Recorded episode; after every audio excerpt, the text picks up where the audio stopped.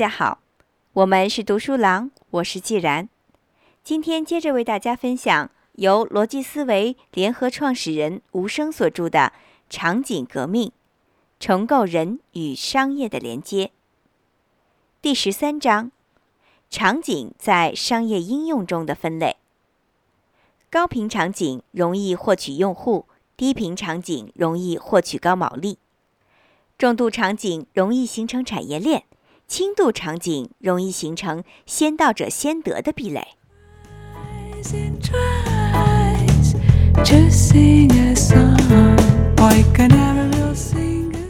为什么是合理家而不是合理甲？把店拆了，让人上门。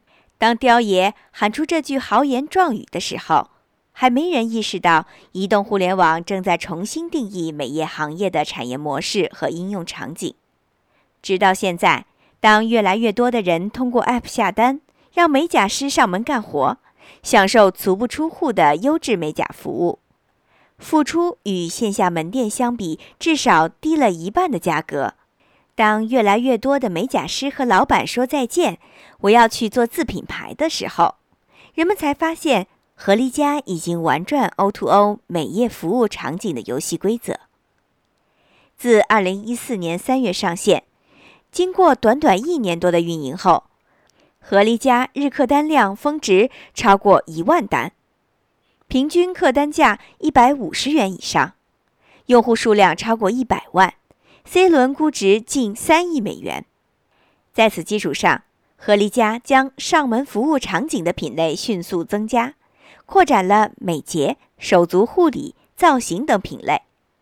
二零一五年三月上线的美容业务，在随后的两个月掀起了一个小高潮。美容业务上线第一天，何丽家所有美容师前三天的订单就全部约满。这其中有相当一部分用户是之前美甲业务积攒的老用户。由于服务对象是同一群体，何丽家基于美甲品类的成熟运作经验，以及消费者对平台的信赖和忠诚度。成为合力家成功横向拓展品类的巨大助力。至此，合力家通过服务场景转换，彻底颠覆了传统美业的经营模式，改写了女性追求美的场景体验。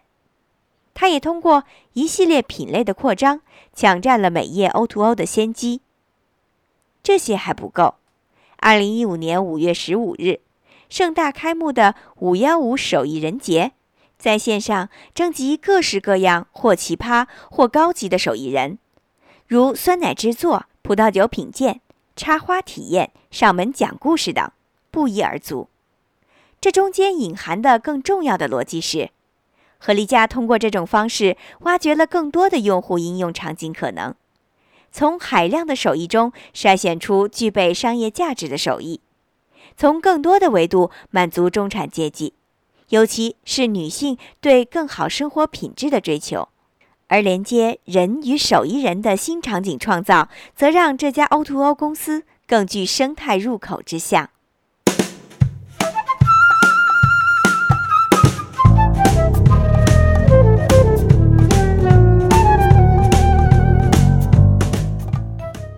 场景洞察，合力家的商业模式是一个典型的场景应用三段论。从美甲到上门服务，到成就手艺人的平台，再到形成所有与家庭场景相关的解决方案。选择美甲切入的方式和传统电商逻辑一脉相承。用户的消费习惯很难被改变，要制造爆款，必须一招制敌。用户一旦进入我们的场景，就要黏住它，锁定它，让消费者从一次性的用户变成重复性的拥护者。直到追随价值观，认可我们倡导的生活态度和品牌哲学。何丽佳为什么选择美甲而不是美容美发等领域切入 O2O 呢？因为对于美容，人们信任成本高，属于难以冷启动的场景；美发是一个低频场景，用户重复消费的次数少；而美甲在女生群体中可以说是一种刚性需求。很多人一周一次，甚至两周三次。与美容美发相比，美甲就变成一种相对高频的场景。从上门的美甲场景切入，是在获取信任、获取用户的粘性、获取高频带动低频场景的能力。高频场景是用来获取新客户。和迪家因为不收美甲佣金，通过高频场景获取用户后，可以选择在低频场景获取较高的毛利率和客单价。在和迪家最底层的逻辑里，隐含着对手艺人本身的成就。定价策略、毛利率、用户偏好度，在看上去非常简单的上门美甲服务背后，却有如此大的企图心和可能性。就像爱空间，并不是六百九十九的成本定价，而是对年轻人的解放，这是价值观的胜利。所以，它不是合理甲，它叫合理家。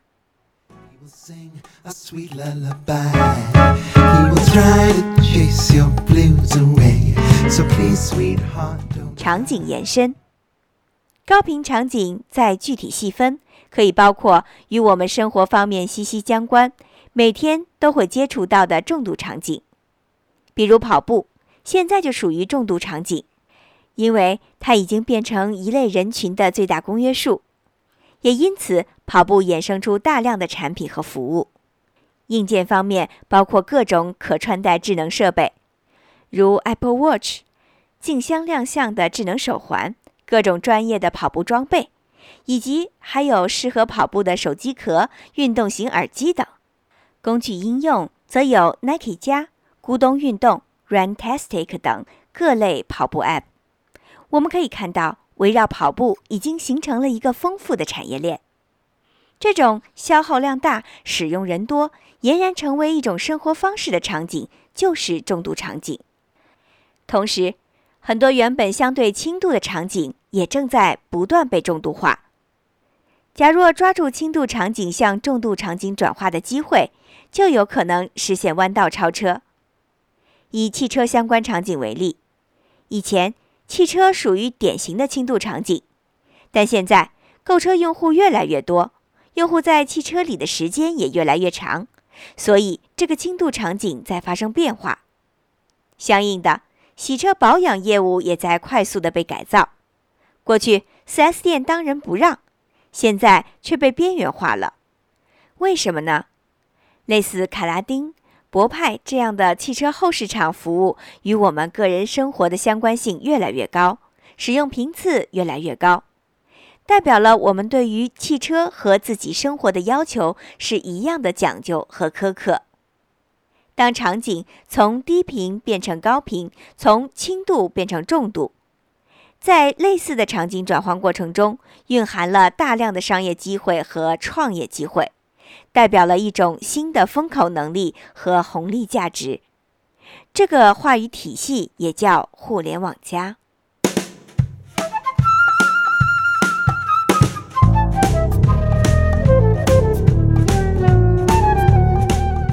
场景方法：品牌要真实的建构和消费者的情感联系和家庭的场景连接，然后围绕这种联系和链接，生产创造出相应的互联网内容，构建自己特立但不独行的商业模式。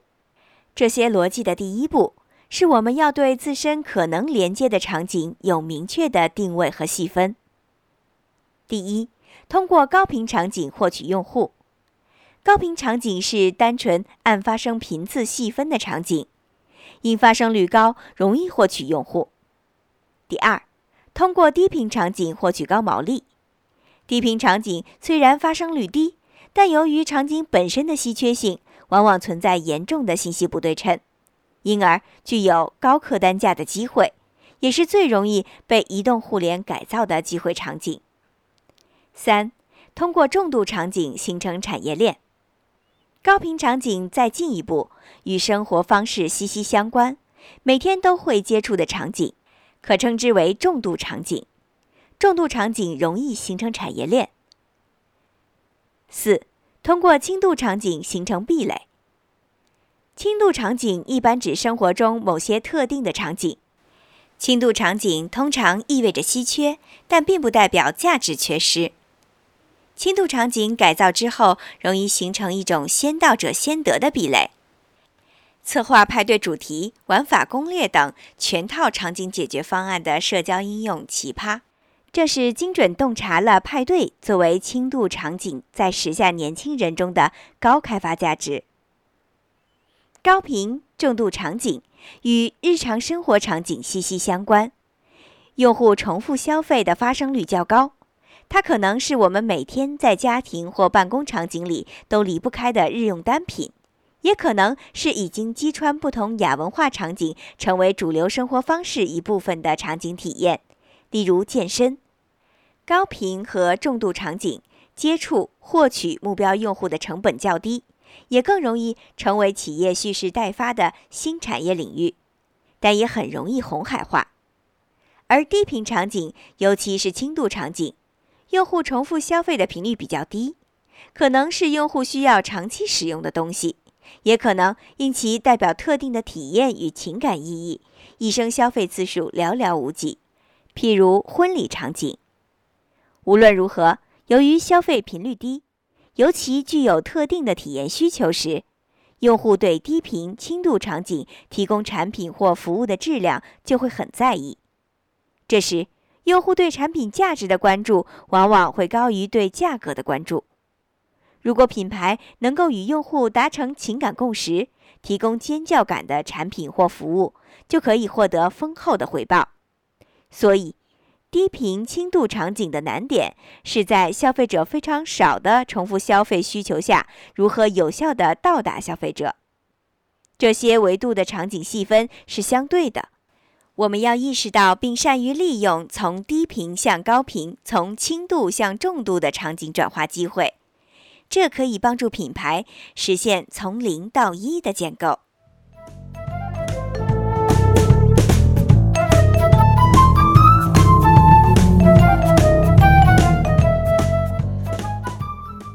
能够真正形成场景的定义能力和情感连接能力的，恰恰就是密度场景。广度向密度的转型，核心方式是跨界和混搭，通过更加深度。强势的连接形成新鲜度。遇上野兽派，遇见的是鲜花心情，还是关于生活美学的想象？二零一一年诞生于微博场景的野兽派，从最初的线上传奇花店，成长为艺术生活品牌和鲜花高端品牌 O2O 的引领者，跨越的是从网红到中产阶级审美需求的提升。野兽派陆续开设的店分布在上海连卡佛、上海新天地、北京国贸三期 Juicy 店、北京 SKP、三里屯太古里。这些地标场景也代表了城市的气质标签。野兽派风格各异、美而有趣的实体店铺，不仅有自家设计制作的风格单品，也有从全世界搜罗的气质相投的花艺家居。艺术品和个性配饰。当野兽派从高端鲜花发展为关注审美细节以及不为潮流左右的品味，再到赋予一花一物自由自尊的品格与腔调，其基于情感连接的跨界合作和艺术空间打造，就是最自然生动的表达。彭于晏蛋糕、鲜花冰淇淋、爱马仕上下合作。次次出人意表，却又意味深长。无论是根据莫奈名作《睡莲》原创的莫奈花园，在明星婚礼上全程参与制作的鲜花产品与手礼，还是为上海南京西路三叶草旗舰店的印花合作系列展览量身打造的鲜花镜面装饰台，在 Design 上海2015中，看客们相约 “See you at the Beast” 的野兽派小树林。你都能感觉到鲜花作为审美核心元素所延展的美学态度和情怀。这些鲜花应用场景中，野兽派不断创造用户新的情感需求和尖叫体验，遇见的自是不期而至的美好，关乎于爱，关乎于承诺，也关乎明亮的鲜花生活。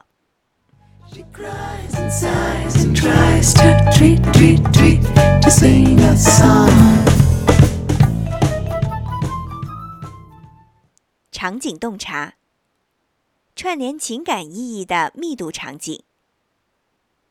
密度场景是基于社群连接，能够串联起不同生活情景的情感场景。它代表与用户情感连接的强度和密度。野兽派重塑的不同鲜花体验场景就属于典型的密度场景。鲜花体验在这里是一种连接情感的工具。鲜花能够串联起各种祝福等有意义的生活场景。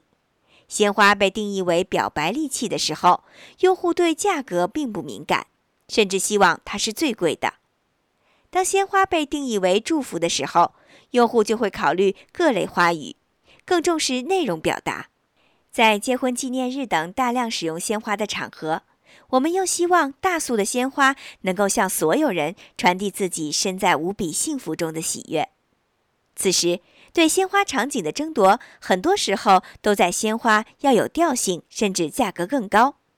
是谁希望野兽派、魔幻主义、诗集这些层出不穷的小清新文艺派的鲜花卖一千三百一十四元？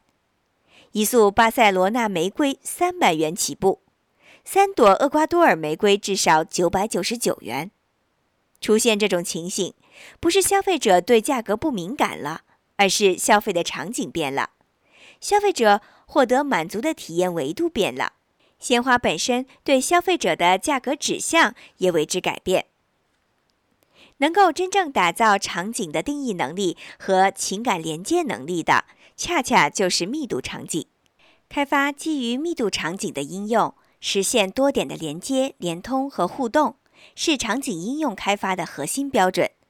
当然，前提是我们的用户量和流量能力足够真实。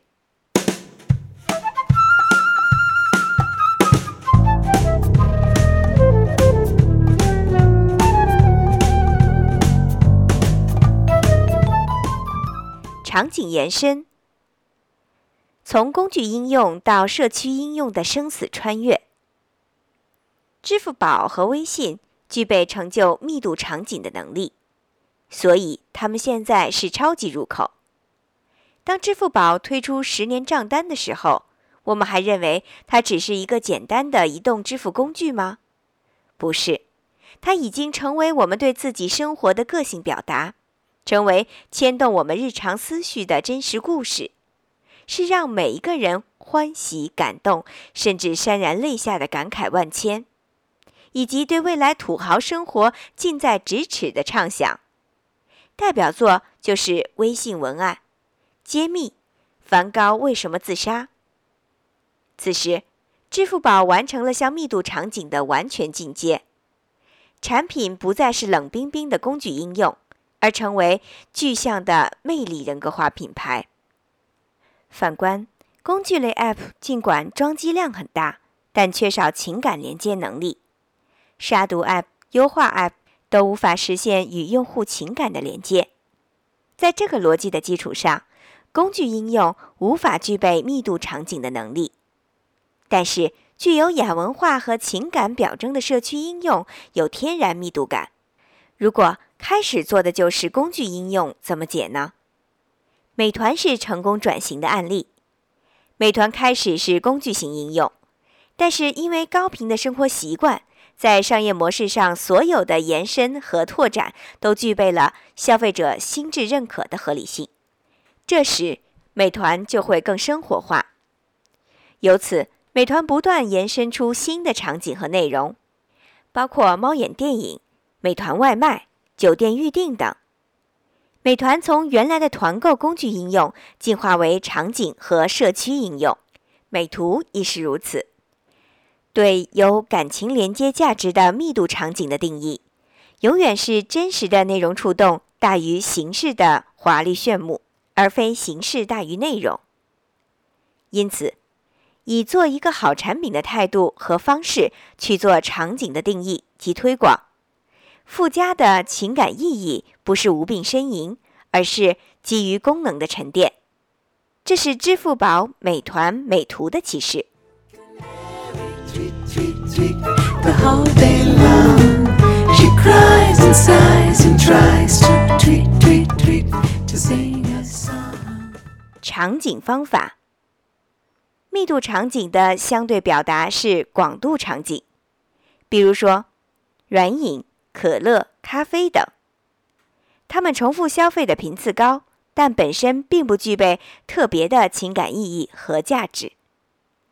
从商业价值角度的考虑出发，所有的广度场景也都要向密度场景转型，以实现一种连接的亲密感，从而。提高场景中产品或服务的附加值。为什么广度场景要向密度场景转变呢？原因在于，在互联网时代，我们的品牌必须通过更加深度的连接，形成消费者的情感共振。我们发现，诸多奢侈品品牌，如阿玛尼、范思哲、费拉格摩、米索尼、莫斯奇诺、宝格丽，都在做酒店。这绝非偶然。事实上，只要是与生活方式相关的品牌，不可避免都向酒店业进军。这是基于什么样的消费行为洞察呢？因为酒店是最能承载消费者情感记忆和共鸣的场所，是食住行游购娱的综合场景，也是最能造就生活在别处之感的新场景。只有酒店。既能反映品牌故事和文化，又能展示品牌的细节和体验层次的丰富感，同时还能形成一种强烈的消费者情感连接。在其中，细节越多，场景感越突出。我们看到酒店大堂吧咖啡桌上的布置，如果仅仅是单一的鲜榨果汁或茶，就是一个很普通的场景，没有感情。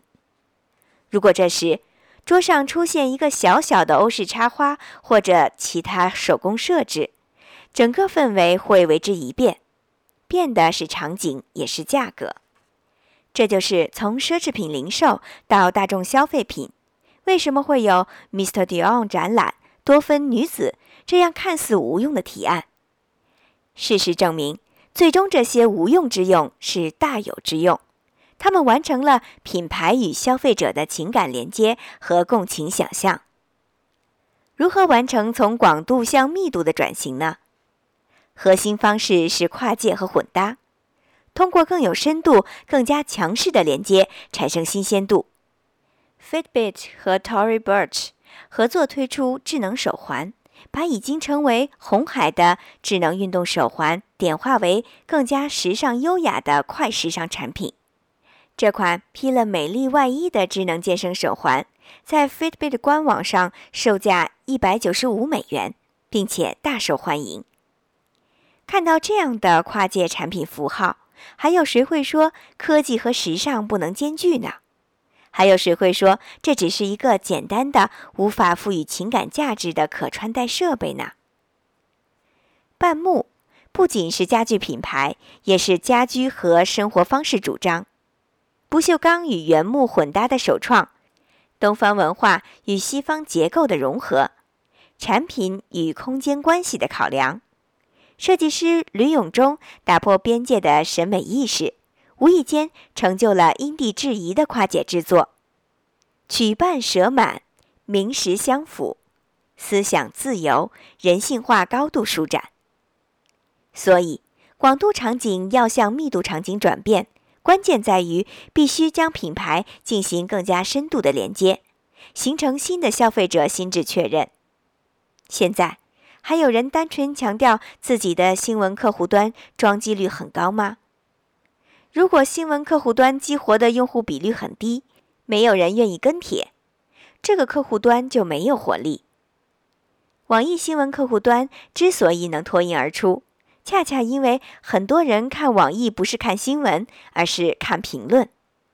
我们网易的用户真有才，类似每日轻松一刻交互和参与，是真实的刷屏体验，能够形成场景能力。